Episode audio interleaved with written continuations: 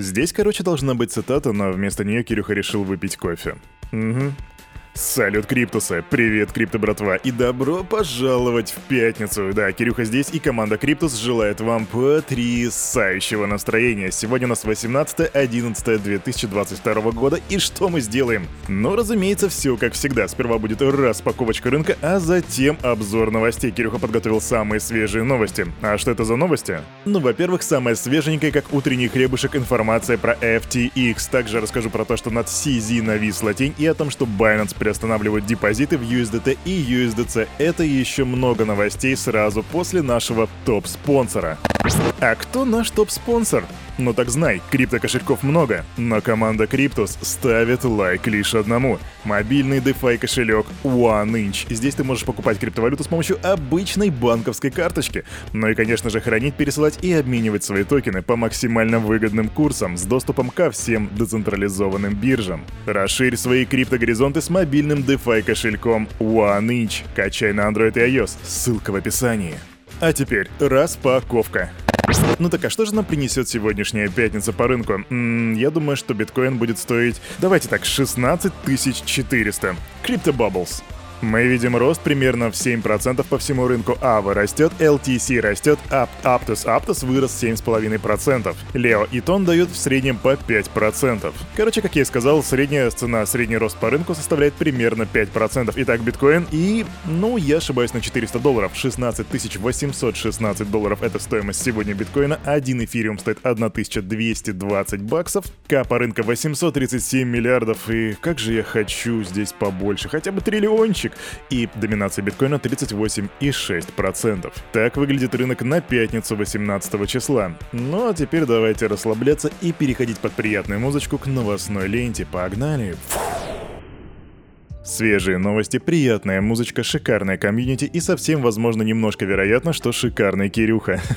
Надеюсь, у вас потрясающее настроение на сегодняшнюю пятницу. И давайте мы сейчас будем постепенненько внедряться в информационный фон, что там в крипте у нас сегодня происходит. Пожалуй, самая громкая новость, которая сегодня может обсуждаться крипто-комьюнити, это то, что криптобиржа Binance приостановила депозиты в стейблкоинах USDC и USDC, но только тех, что выпущены в сети Solana. Почему это происходит, компания пока что не говорит, есть только официальное заявление. Депозиты в USDC и USDT были временно приостановлены до дальнейшего уведомления. Так говорится в официальном заявлении площадки. А, что интересно, сразу после этого заявления цена Solana упала на 5%, и сейчас она колеблется в районе 13 долларов и 63 центов за одну монетку. За Binance последовали и другие крупные биржи, такие как OKX, Bybit, BitMEX, KuCoin и MXC. И... Почему? Непонятно. Есть только факт. Возможно, дело в самой солянке, потому что солянка у нас, как вы знаете, это такое явление особенное в крипте. Может, праздник какой-то? Ну, типа, знаете, выходные, праздники, все такое. Да, идем дальше. То, что сегодня не было видно в наших криптопузырях, это то, что токен Voyager VGX подскочил на 52%. Это произошло после того, как стало известно, что американское подразделение Binance собирается принять участие в торгах за обанкротившуюся кредитную платформу Voyager Digital. Эта информация не то чтобы совсем официальная, об этом пишет CoinDesk со ссылкой на свой источник, который он не называет. И также известно, что в торгах будут принимать участие Wave Financial и криптовалютная торговая платформа, которая называется Cross Tower. Сравнивая этих трех конкурентов в, на, на, на, на, на покупку Voyager, можно предположить, что Binance всегда сможет предложить лучшую цену. Для тех, кто ценит фундаментал, это интересно тем, что Binance расширяется, а для тех, кто ценит спекуляции, вот, ребята, 52%. И я думаю, что цена этого токена будет дальше варьироваться в зависимости от информации, получит Binance этот лот или нет. Идем дальше. Еще на прошлой неделе, дорогие криптоны, я говорил о том, что у Binance могут возникнуть некоторые проблемы из-за краха их ближайшего конкурента. И как выяснилось, Кирюха был в чем-то прав, потому что ребята из The Block сообщают, что член палаты представителей Патрик МакГенри заявляет о том, что Binance может оказаться под пристальным вниманием Конгресса США.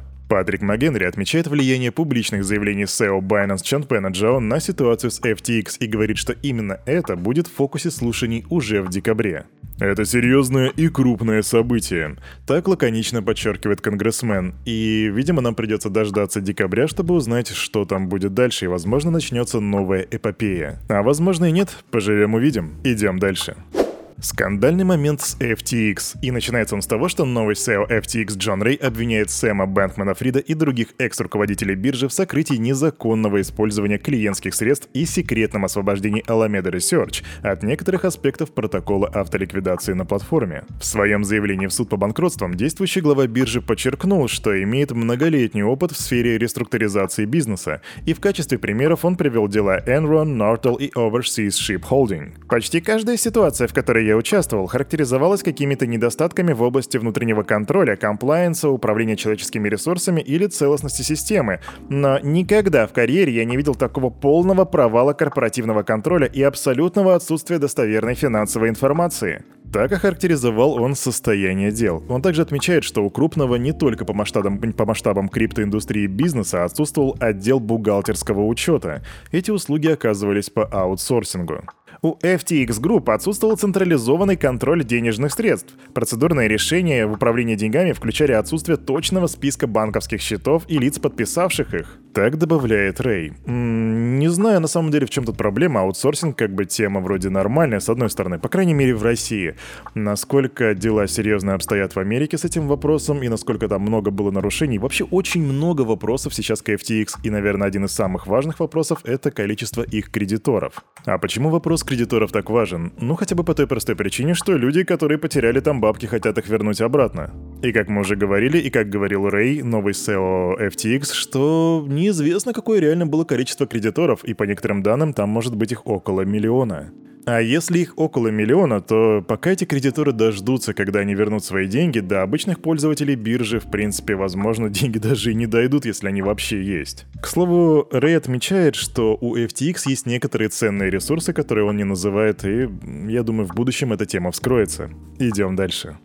Быстрая новость. Платформы децентрализованных финансов увеличили доходы на фоне оттока средств из централизованных бирж. Об этом говорят ончейн данные, и они также показывают рост активности на децентрализованных платформах для торговли фьючерсами и увеличения доходов. Однако такой тренд демонстрируют не все децентрализованные приложения и протоколы, поскольку некоторые из них имели какие-то финансовые связи с FTX и Alameda. Но тем не менее, дорогие друзья, люди такие одумались и начали уходить из централизованного пространства в децентрализацию. И это, наверное, тот момент, когда кто-то говорит, а зачем нужна децентрализация? Так вот, пожалуйста, люди наконец поняли, зачем она нужна. Крипто-братья и крипто-сестры, хотите положительных новостей? Потому что у Кирюхи есть одна.